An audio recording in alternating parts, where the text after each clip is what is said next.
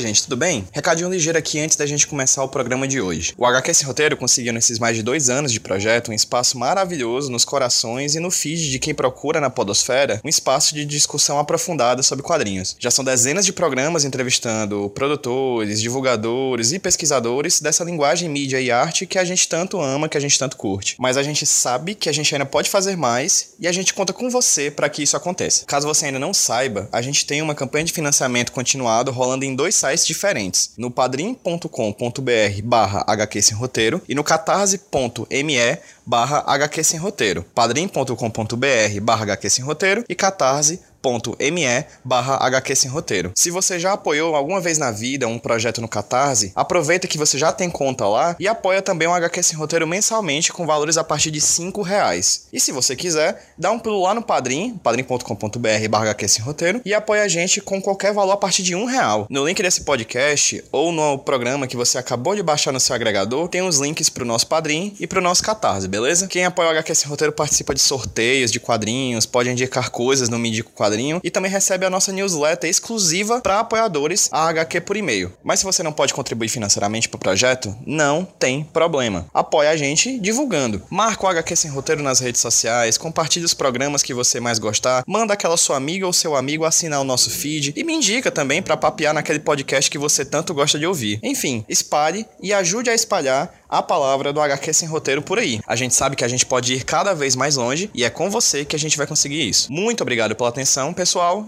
e fiquem agora com o programa dessa semana. Symphonien,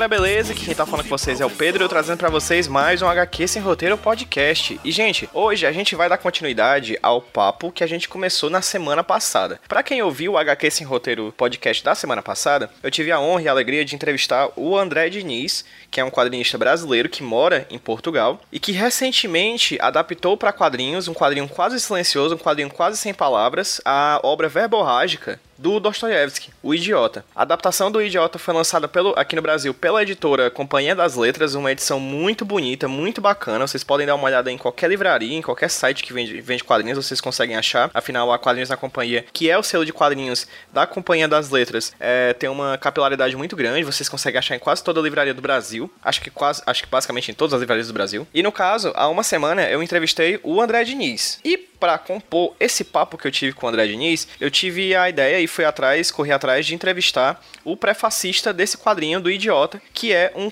um prefácio que eu achei muito bom. Quem escreveu esse prefácio foi o professor da USP, o Bruno Gomide, ele é especialista em letras e literatura russa, e esse prefácio é bacana porque ele meio que complementa a obra do André. A obra do André é linda, o trabalho do André é lindo, realmente é um trabalho muito bacana de adaptação, e o Bruno, ele vem com as palavras dele enaltecer e falar um pouco mais sobre a história desse personagem muito instigante que é o Dostoiévski. Mais do que um autor, um personagem da história muito instigante. Mas eu não vou falar mais muita coisa porque o papo de hoje, o papo dessa segunda-feira, o papo que eu tô lançando agora no HQ Sem Roteiro, é esse prefácio em áudio vamos dizer assim, que eu pensava em lançar junto com o programa do André. Só que como eu fui conversando com o professor Bruno e a gente foi falando, falando, falando, deu um papo bacana, com um tempo bem legal, um tempo é, médio de um HQ sem roteiro, então eu pensei, cara, eu vou lançar esse podcast, na verdade, com um programa solo. Então, preparem-se e vão ouvir agora esse papo bacana que eu tive com o Bruno sobre Fyodor Dostoevsky, um dos maiores autores de literatura de todos os tempos, um personagem instigante com obras maravilhosas e a gente vai fazendo um passeio pela produção e pela vida do Dostoiévski e também, claro, linkando sempre que possível com a obra do André Diniz, afinal aqui é um podcast de quadrinhos. Então é isso, gente, espero que vocês gostem, espero que vocês tenham curtido o papo da semana passada com o André e espero que vocês gostem agora do papo com o professor Bruno Gomide. Se você ocasionalmente não ouviu o programa com o André Diniz, não tem problema, você não precisa ouvir para entender o papo de hoje, porque é uma outra pegada, né? A gente falou naquela, naquele papo sobre a adaptação de, quadri, de literatura para quadrinhos, sobre a obra do André Diniz, e hoje a gente vai falar só sobre Dostoiévski, sobre a obra do, do Dostoiévski. Então, embarquem aí, vamos entrar nesse trem, vamos voltar no passado para a Rússia do século XIX para entender por que Dostoiévski é um personagem tão importante para nossa história. Espero que vocês gostem e até a próxima. Fiquem aí com o papo dessa semana.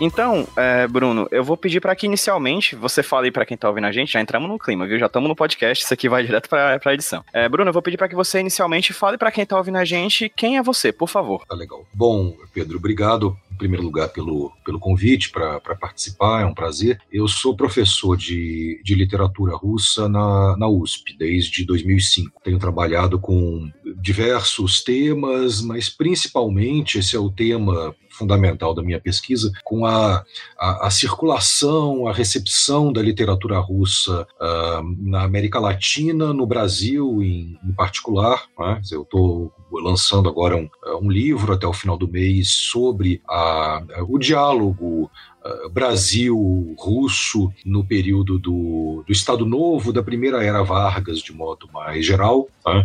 Mas é claro que para você trabalhar com uh, recepção, enfim, circulação de literatura, esse tipo de estudo, você tem que também estudar, claro, os autores, né, é, que são recebidos é, aqui no Brasil na América Latina, fora da Rússia de um modo geral. E aí tem vários escritores russos que são importantes nesse diálogo e o Dostoiévski, sem dúvida, é um, é um autor chave, né, porque ele é uma, uma espécie de ponta de lança da, da recepção brasileira da literatura russa.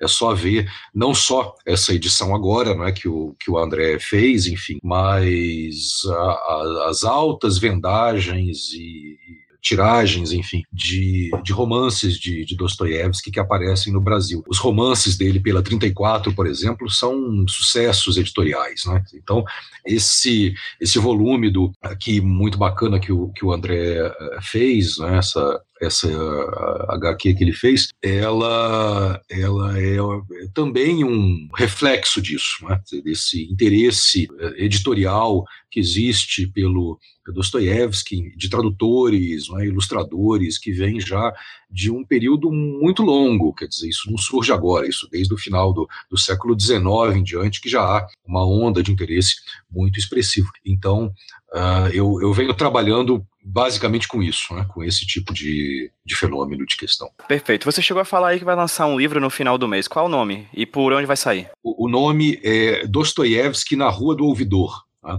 A literatura russa e o Estado Novo. Sai pela EDUSP até o final do mês. Tá? Isso é, é, a gente sabe que vai ter uma data precisa porque há um apoio financeiro da FAPESP para a publicação, então ele precisa sair até lá.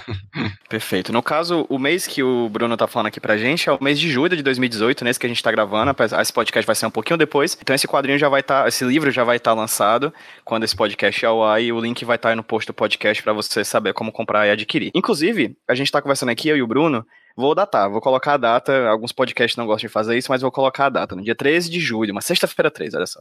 E a gente tá conversando Falta pouco, inclusive, para final da Copa do Mundo, né? Na Rússia. E é por isso que teve uma certa dificuldade da gente marcar uma data, né, Bruno? Porque você foi muito solicitado, não foi nesses dias? Olha, é, foi. Houve, houve bastante solicitação. Eu, eu atendi algumas na, na medida do possível. Né?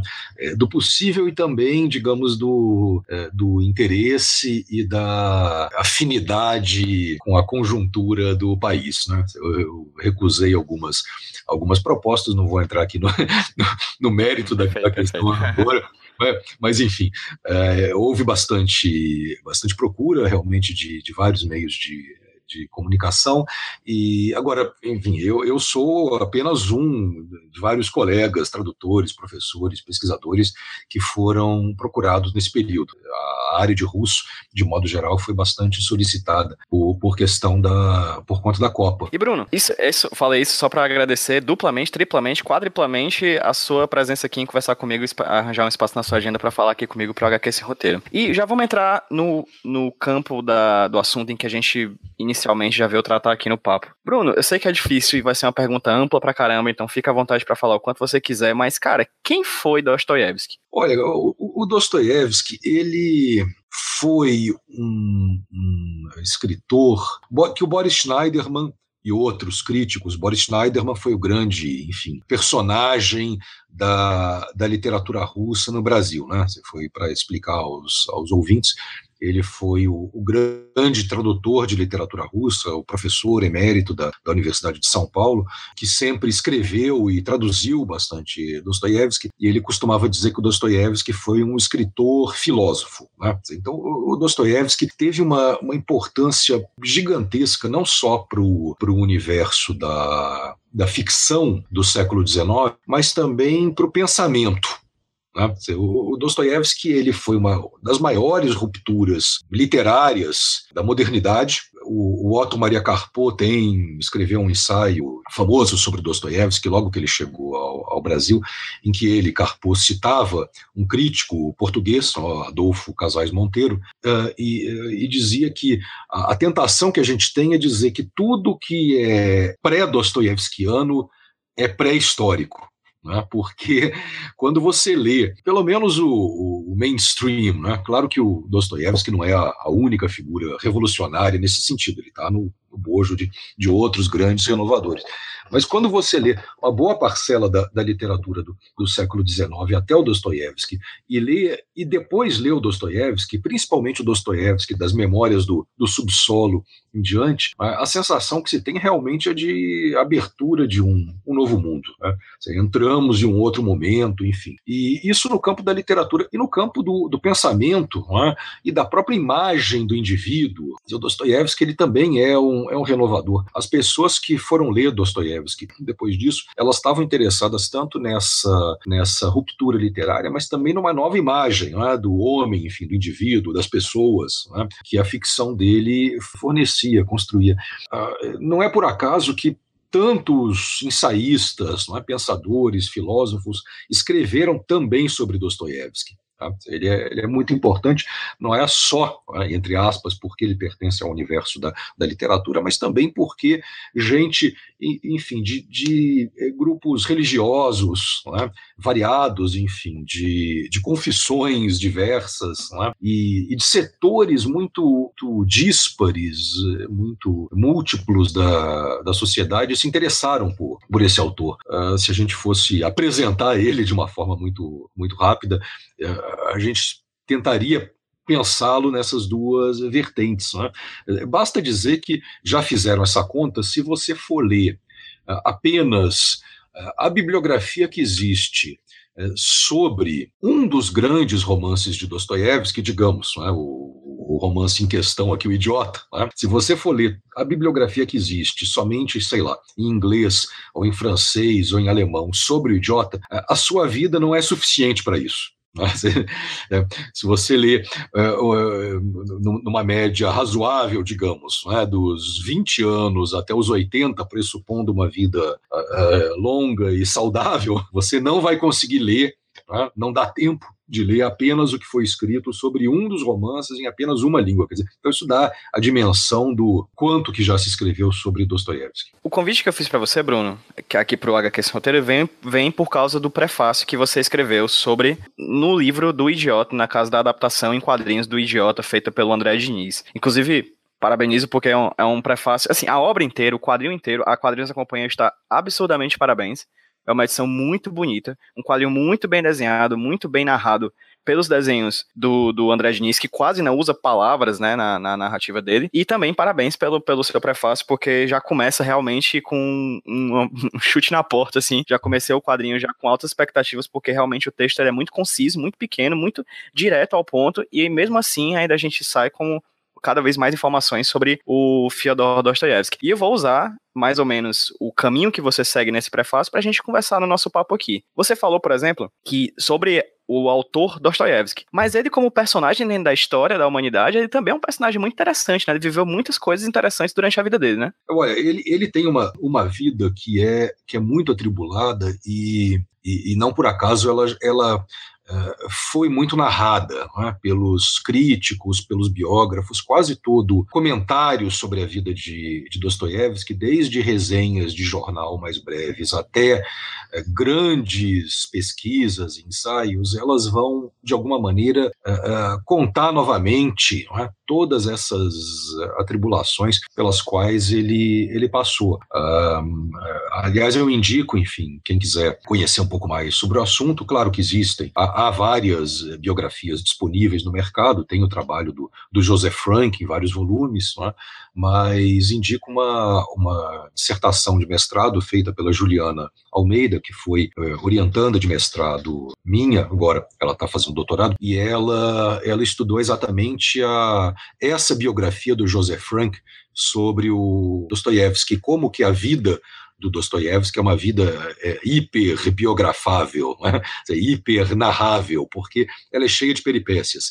Essa uh, dissertação a que eu me referi, eu indico porque ela está disponível, enfim, gratuitamente tá? no, no, banco de, de teses na biblioteca digital da USP. Então basta ir lá e, e procurar que o acesso é, é, é imediato. Mas o, realmente, link, o link, só para constar, vai estar no post desse podcast para quem está ouvindo, para ficar mais fácil de quem quiser, quem quiser ler. A, a, a vida do Dostoiévski realmente é um prato cheio para é, biógrafos, enfim, para ser recontada porque tem todo tipo de, de episódios. É, no geral, uma vida muito, muito infeliz, né? muito agitada, muito cheia de sofrimentos. Tem um livro, por exemplo, de um, de um escritor um ensaísta brasileiro que foi o Virgínio Santa Rosa, ele publicou já no final da vida no final dos anos 70, um, uma biografia que chama-se Dostoiévski, um cristão torturado. Né? Então, as, os comentários sobre a vida do Dostoiévski vão sempre nessa, nessa eh, linha do, do sofrimento, né? do tormento, da, da angústia. Tem a, as dificuldades financeiras, tem a questão da epilepsia, né? doenças variadas, enfim, mortes de entes queridos. Né? Uma temporada de, de nada menos do que uma década, praticamente, na Sibéria, sendo que uma boa parte dela foi como prisioneiro com trabalhos forçados. Né? Tem a, aquele fuzilamento, a execução fake pela qual ele, ele é, passou, né? que só isso já seria coisa suficiente para uma, uma vida inteira de, de é, desespero psicológico. Né? E o que a gente vê é que na maioria dos, dos casos quando o, resenhista não sabe muito bem o que escrever sobre o Dostoiévski, ele, ele narra a vida do autor, né? porque só ela já enche lá as laudas necessárias do, do jornal e a coisa eh, se resolve se resolve por aí. Mas sim, a vida dele já é uma vida eh, realmente extraordinária e ela foi muito uh, recontada e continua sendo até hoje. Inclusive, ele é um muito nômade, né? Ele, como você falou, foi pra Sibéria, ele também passou por Paris, né? Tipo, ele é um personagem que passeia, de certa forma, pela própria Europa da época, né? É, os, os uh, escritores russos, eles costumavam na medida do possível, viajar muito, né? sair muito do, do país e principalmente para a Europa uh, ocidental. Quase todos fizeram viagens mais ou menos longas, algumas dessas viagens foram por vontade própria, né? por uma questão, digamos, da, da formação né? aqueles que tinham origem principalmente aristocrática, né? pressupunha-se que eles iam em algum momento uh, viajar, fazer um, um grand tour né, pela, pela Europa e, e, verificar lá como é que era como é que era a coisa, enfim, a cultura, né, os avanços tecnológicos e, e tudo mais. O, o Dostoiévski, ele fez, como você falou agora, uma primeira grande viagem, essa para a Sibéria, mas foi uma viagem, enfim, é, é, contra a vontade dele. Né? Ele foi como preso preso político e, e passou uma, uma, boa temporada ainda dentro né, do, do, território russo, claro, mas na verdade do Império Russo, na verdade aquilo era um outro país. Né, a coisa é é, é, Moscou e São Petersburgo, outra coisa são esses rincões para onde o Dostoiévski foi, foi mandado. Depois, já ali em torno dos 40 anos, ele finalmente é, faz a sua primeira viagem para a Europa, que é uma viagem é, por vontade de conferir a terra das,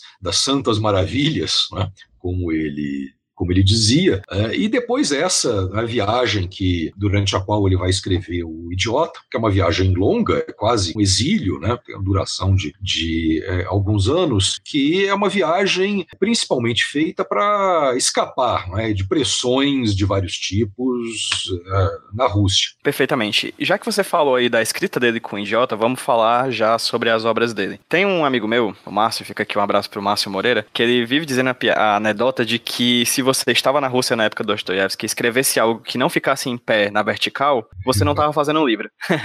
em resumo, é mais ou menos isso. Porque o povo para escrever. Esse pessoal escrevia bastante, e no caso, o Idiota, como você falou logo no começo do teu prefácio, é dois, é o segundo de cinco desses uhum. elefantes, né, que são essas obras do, do Dostoiévski, que são livros gigantes, assim. Tu pode falar um pouquinho sobre a obra dele como um todo, para depois a gente for ir secando um pouco mais a falar sobre o idiota, por favor? Claro, esses, esses grandes romances, eles estão todos dentro de um, de um arco de tempo, é? que é o, o, período áureo desses, desses grandes é, romanções. Né? A gente costuma associar muito e com boa dose de razão a literatura russa a esses livros que que param em pé, não é que afundam o, afundam o externo, né? Se a gente for ler deitado, eles causam afundamento de, de externo. Então, há uma associação quase imediata é? desse, desse tipo de literatura caudalosa com, com uh, os russos. Mas isso, isso é, é, parcialmente verdade, porque os russos também enfim, fizeram uh, outras outras coisas. Né? A, a época anterior Dostoiévski, digamos, a, as primeiras décadas do século XIX, elas são uma época de predominância da poesia, né? de formas mais breves, assim como o período logo depois da morte de Dostoiévski. Esse período que vai de 1880 até mais ou menos a, a Revolução Russa, e mesmo um pouco depois, ele é um período também de contos, não é? de poesia, enfim. Então os russos também, eles tentaram a mão e fizeram muito bem outras outros formatos. Mas realmente, esse período, principalmente depois da Sibéria, né, até a morte de Dostoiévski, dos anos 60 até os anos 80, é o período áureo né, da, dessa literatura uh, extensa. Então temos aí os cinco elefantes né, de, de Dostoiévski, tem os grandes romances de, de Tolstói, dois deles, pelo menos, o Guerra e Paz e o, o Ana Karenina, o Ressurreição, já é de um, um período é, posterior, em que justamente o, o Tolstói, quase que para parafrasear o, o, o, título do romance, ele ressuscita né, o, o, grande romance. Né? Não era um, exatamente um, um, formato já tão em voga naquela virada do século XIX para o XX, mas o Guerra e Paz e o Ana Karenina estão lá uh, ombreando, competindo é, com esses romances de Dostoiévski, e aqui a palavra é exatamente essa, é competição mesmo. Né? Esses autores estão todos ali se mapeando, é, se testando, competindo não só por Uh, sucesso por primazia literária, mas do ponto de vista muito material e uh, e imediato e literal da coisa, ou seja, eles estão escrevendo para ganhar dinheiro. Né? Há, há várias explicações possíveis para esses uh, extensão desses grandes romances, né? uma delas, eh, insisto aqui que não é, claro, a, a única, né? mas é uma delas é o fato e isso vale principalmente para Dostoiévski, que esses autores precisavam ganhar o pão. Né? Eles estão vivendo, muitos deles, de literatura, menos o Tolstói, e o Turgenev, né? Tolstói era um senhor né? uh, do campo, né? tinha propriedades, uma propriedade rural, enfim. Não era riquíssimo para os padrões da nobreza da época, mas ele, ele, ele, caía muito bem esse dinheiro que vinha da publicação de literatura, mas não era nem de longe a sua única fonte de renda. Agora, para o Dostoiévski, sim, essa era a fonte primordial. Ele vivia de escrever, basicamente. Né? Não tinha lastro familiar ou fundiário que pudesse custear a vida dele, tá? o, o, o, ócio para escrever que muitos escritores tinham. Então ele dependia de uh, viver para escrever. Isso, em parte, né, uh, uh, explica né, essa. A, a extensão dos seus, dos seus romances, porque, claro, quanto maior for o romance, né, mais, mais dinheiro você vai ganhar e mais tempo empregado você vai ficar. Tá? Não é um fenômeno exclusivamente russo, isso está lá na, na, na, gênese da literatura de, de folhetim, é, de boa parte do, dos autores do, do século XIX, e o Dostoiévski é mais um é, nesse contexto. As revistas literárias tinham uma importância imensa na Rússia, na Europa de modo geral, mas principalmente na Rússia. Tá? Elas tinham uma, uma, centralidade muito grande no debate literário. Praticamente todas essas esses grandes romances russos eles foram publicados nessas revistas ao longo de muito tempo. Tá? Foram raros os que saíram uh, já na forma de livro diretamente. Eles eram publicados durante um, dois, três, às vezes mais anos até né, em, em, revistas, o que quer dizer que elas iam sendo feitas e remontadas né, e mudavam de rota ao longo desse, desse período todo. Então, Dostoiévski ele tem que, digamos, fisgar o leitor. Também explica, em parte, uh, esses lances sensacionais da literatura do Dostoiévski, né? essas uh, cenas de efeito muito teatrais, né? porque ali você está é, garantindo né, que o leitor continue né, no, no, mês seguinte ou dois meses depois, seja qual for a periodicidade da revista, é, é, comprando né, a revista e, portanto, mantendo a subsistência daquele autor. Mas para constar, o idiota não foi nesse formato de folhetim, não é isso? O, o, o Dostoiévski ele, ele realmente variou né, desse uh, formato, né, mas em parte, né, porque o, o Dostoiévski teve uma publicação em, em periódico mais curta, né. ele foi publicado, deixa eu pensar aqui, entre janeiro de 68 e fevereiro de 69. Né? Portanto, é um período mais curto, mas que sai em, em revista mesmo assim. Depois ele é corrigido em livro. Tá? Há, há uma boa parte dessas, dessas edições de Dostoiévski e Tolstói saíram publicadas numa, numa revista chamada O Mensageiro Russo. Né? Então, é uma, é uma, uma revista é, grossa, como se dizia tá, na Rússia, ou seja, é um, é um periódico extenso de, de, centenas de páginas, tá, e, e, ali esses romances iam saindo em forma de, de fascículos, em, em partes. É, ou seja, é, isso, isso implica numa maneira muito diferente de ler esses textos. Uma coisa é você ler esses romances, digamos, aqui no caso do Idiota, né, entre entre janeiro de 68, alguém lá em São Petersburgo ou em Moscou ou em qualquer lugar da Rússia, ele vai abrir a, revista e vai começar a ler o, um novo romance de Dostoiévski. Ele só vai saber como é que aquilo acaba um ano depois, né? Em alguns casos, dois anos depois, três anos depois.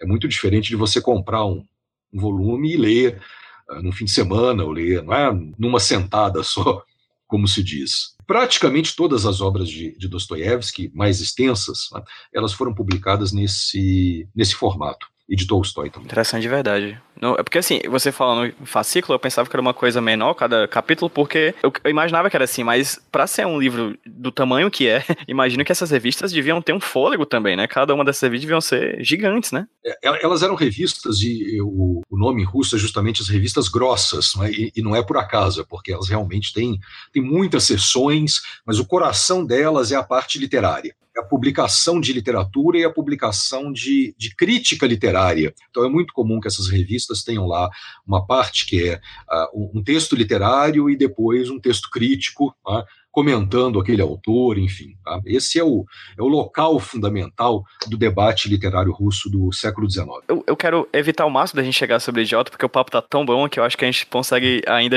é, falar mais um pouco sobre a obra dele. E eu queria que, antes da gente falar sobre esses cinco elefantes, que é um termo, inclusive, que, que, é, que é um termo que é falado, né, que é criado sobre a obra do Dostoevsky, que é até interessante que tu fale sobre isso depois, é como é que eram as obras dele antes de chegar nesses cinco elefantes? Olha, o, o Dostoiévski escreveu, escreveu um conjunto importante né, de, de uh, contos, uh, também fez tradução Tá? Isso é muito interessante. É a primeira publicação de Dostoiévski é uma tradução de, de Balzac. E, e, e o Dostoiévski escrevia também artigos, textos jornalísticos eh, variados, mas é, antes, basicamente, de ir para a Sibéria, ele era um, um, jovem autor promissor que tinha sido saudado né, pelo, pelo Bielinski, que era o, o grande crítico literário é, da época, e ele, enfim, foi saudado pelo Bielinski Bielinski inicialmente, depois o Bielinski mudou um pouquinho de opinião, quer dizer, Bielinski saudou o Gente Pobre, né, que é o, a obra de estreia de Dostoiévski, uh, depois não, não se sentiu assim tão uh, entusiasmado pelo duplo,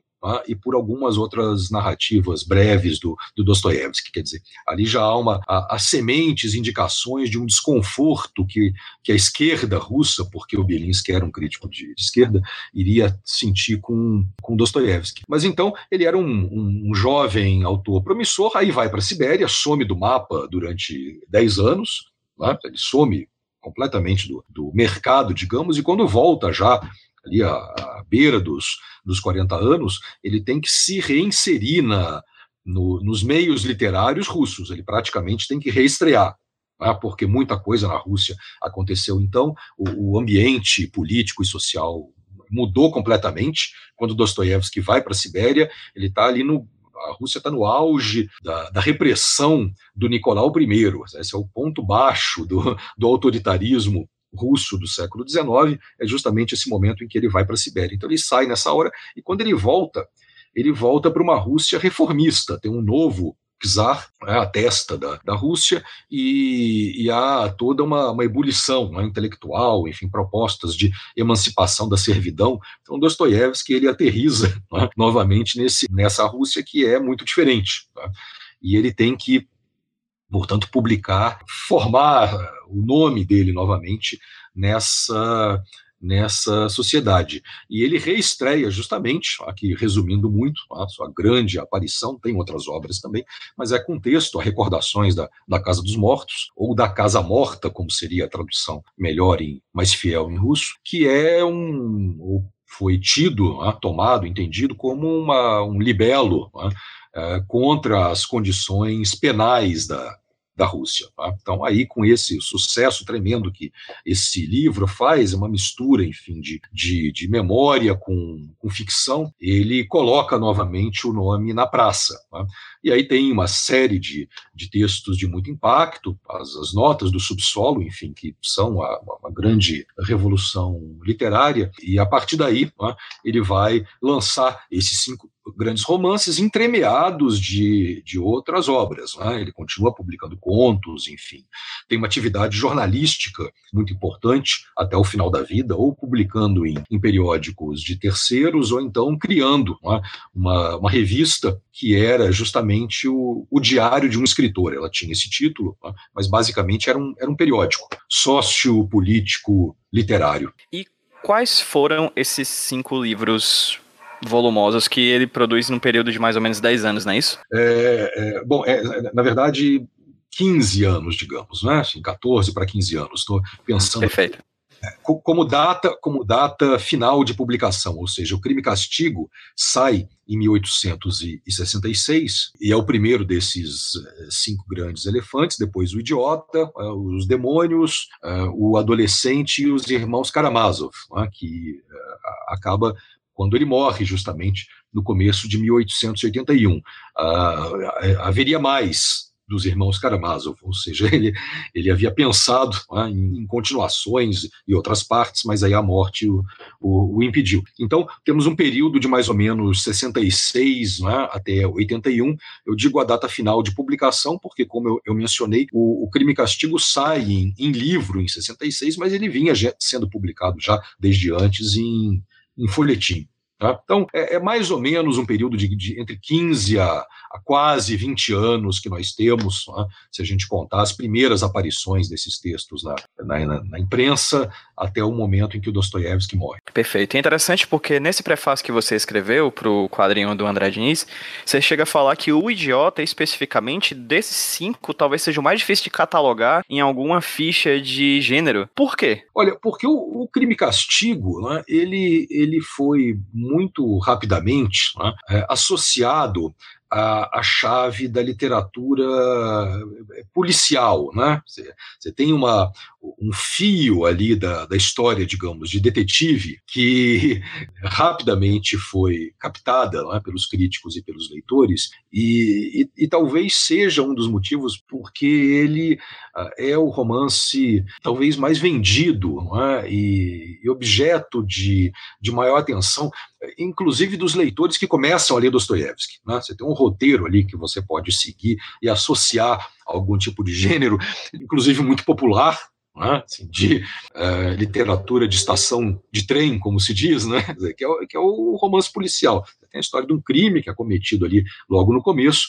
Não estou dando nenhum tipo de spoiler, né, porque a coisa está mais ou menos clara de, de saída, e um, um embate né, do detetive do, e do criminoso que vai se, se desenrolando. No caso dos demônios, também tem um crime político ali, né? tem toda uma trama, digamos, uh, política que vai se enredo, que vai político que vai se desenvolvendo e, e que também foi percebido como tal logo, ou seja, os, os, revolucionários russos de saída perceberam que Dostoiévski estava escrevendo um, um ataque as ideias de, da, da, esquerda é? da época. O adolescente também tinha um personagem é? que podia, de algum modo, é? se, se associar a, a, uma coisa meio balzaquiana, é? da, do revista, enfim, do enriquecimento. É? Mas, e os irmãos Karamazov, a, a saga familiar a história de, de, família. Agora, o Idiota realmente era, era uma história muito estranha, é? porque uh, onde exatamente, a qual gênero que podia ser filiado, associado à, à história desse,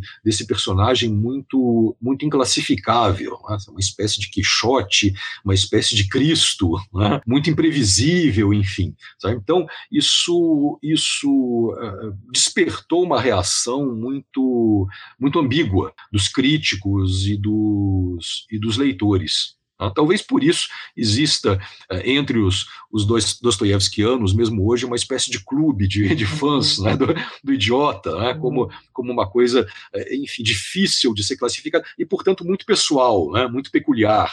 Você tem a sua leitura do, do idiota, ah, que é só sua, e, e, por isso ele se torna mais ah, especial, digamos. E como é que é para você, aproveitando falando essa visão especial que cada pessoa tem sobre o livro, como é que foi para você a leitura do Idiota do André Diniz? Qual a sua visão sobre o quadrinho que ele lançou, a tradução que ele lançou, a adaptação que ele lançou? Olha, eu, eu gostei muito né, do, da, da adaptação por, por, vários motivos. Bom, uh, em primeiro lugar, por isso mesmo, por ser o Idiota, né, eu acho que foi uma, um, um trabalho mais mais difícil que, que o André teve, porque uh, se ele fosse trabalhar, digamos, né, com crime e castigo, até por isso mesmo que eu falei, ele teria um fio né, mais, mais óbvio para para seguir, né? ou com os demônios, tem uma série de, de peripécias que eu imagino que sejam, não sei se mais fácil, mas menos difíceis né? de, de, de, serem uh, uh, ilustradas, né? com o, o jogo de, de gato e rato do uh, detetive, é, do policial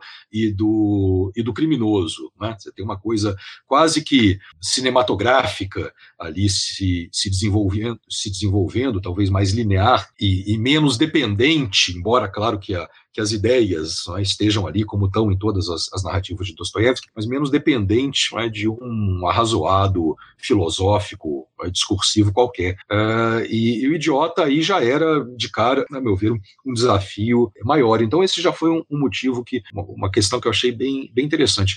Uma outra foi o, fato em si, aí, independentemente de qual romance ou texto ilustrado, a, a, a iniciativa de se ilustrar é, Dostoiévski, porque existe uma, uma tradição que é quase concomitante ao surgimento do texto dostoiévskiano, que é uma, tradução, uma tradição de ilustração. Né? Isso começou com as edições russas, então tem vários livros, inclusive, na Rússia publicados sobre isso, ou seja, a, a, a história das ilustrações de Dostoiévski. Tá? Isso já deu livros bem é, é, consideráveis, né? mas também uma tradição fora da Rússia. Então, os alemães ilustraram muito Dostoiévski, tá? os expressionistas alemães, tá? uh, franceses, enfim, ingleses, também brasileiros, tá? sobretudo nessa coleção da José Olímpio de obras do Dostoiévski dos anos 40, tá? que eu, eu, trabalho nesse livro que meu que vai ser lançado tá? no, no, final do mês, fazendo um pouquinho de, de autopromoção, mas ali justamente tem uma, uma série né, de ilustrações de, de Dostoiévski geniais, feitas por artistas brasileiros ou por é, é, imigrados, né, e que,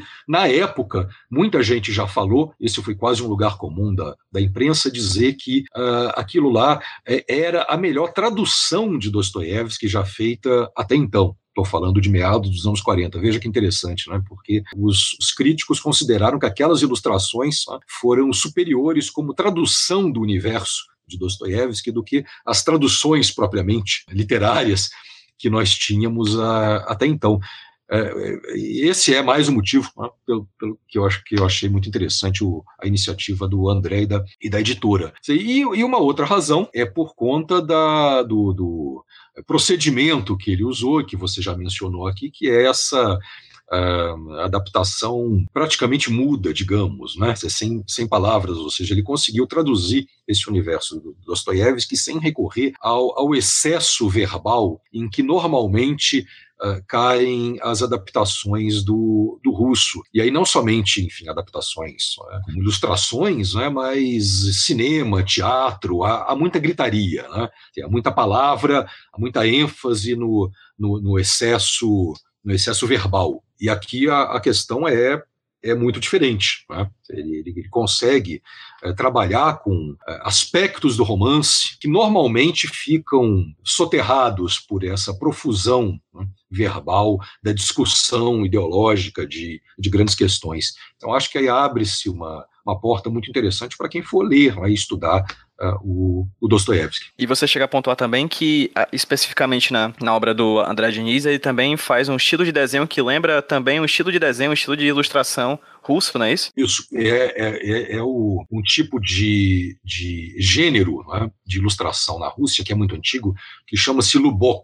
Né, o Lubok ele é uma literatura, uma, perdão, uma, um tipo de gravura e de ilustração de, de origem e circulação principalmente popular, parece muitíssimo com nossa literatura de cordel, né? mas, mas, parece Acho demais. Gravura, né? É, é, exatamente, parece demais. É, é, é muito interessante né, como isso é, é parecido tem a, uma grande pesquisadora que é a Jerusa Pires Ferreira, né, professora da, da PUC aqui de São Paulo, e que já trabalhou é, de uma forma muito bonita com essa com essas proximidades né, entre o cordel e o, o Lubok, entre o sertão de modo geral né, e essa estepe russa. No papo sobre André Diniz, caso vocês estejam ouvindo e vocês ainda não ouviram o podcast com André Diniz, ele fala um pouquinho sobre esse tratato dele, esse traço que ele acaba se dedicando a, a uma espécie de xilogravura contemporânea, assim, muito bacana.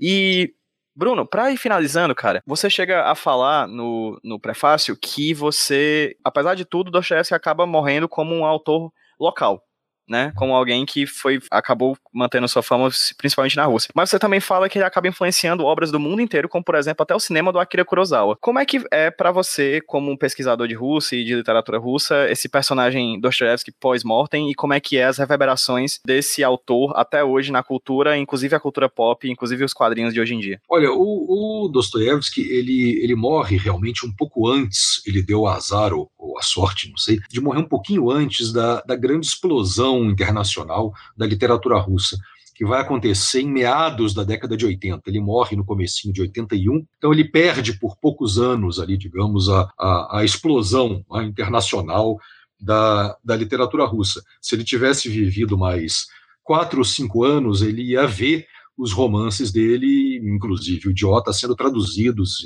e comentados mundo afora, até no Brasil.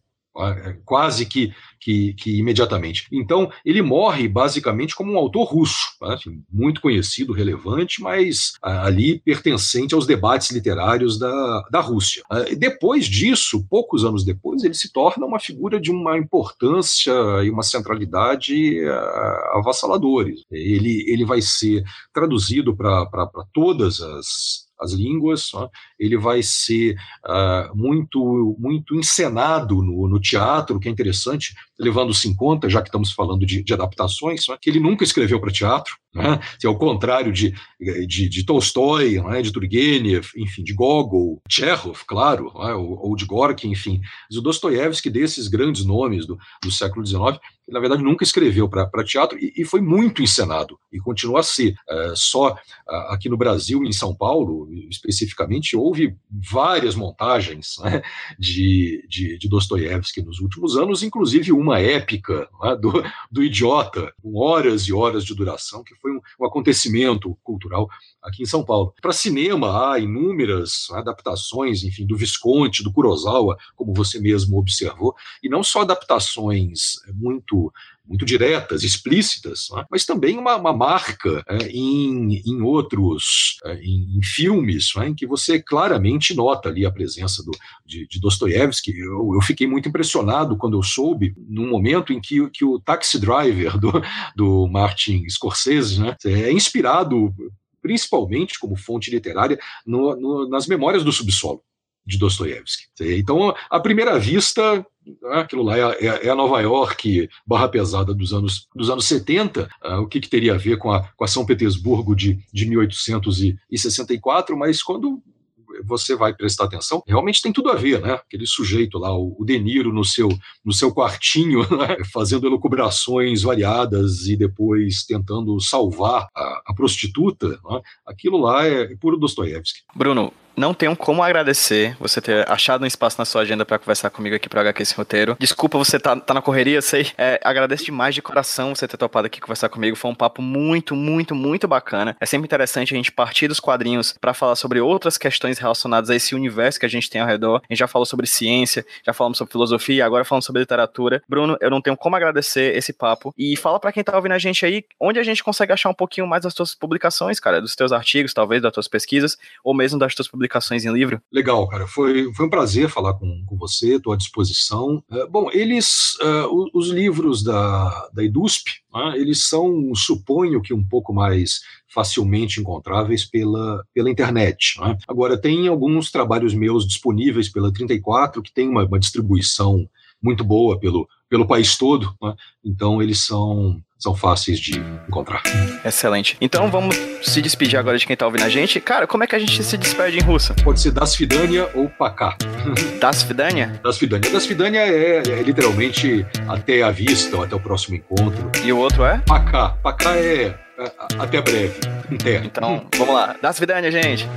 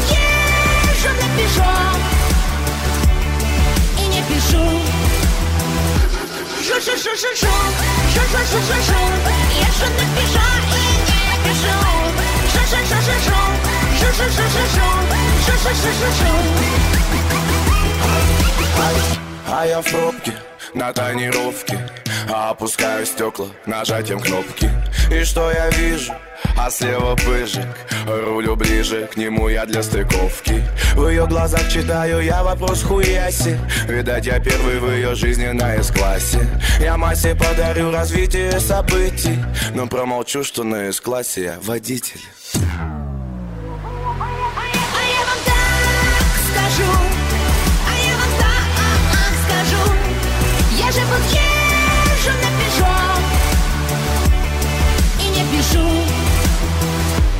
说说说说说说说说说说，也说的别说，也别说，说说说说说说说说说说说说说说说，莫说。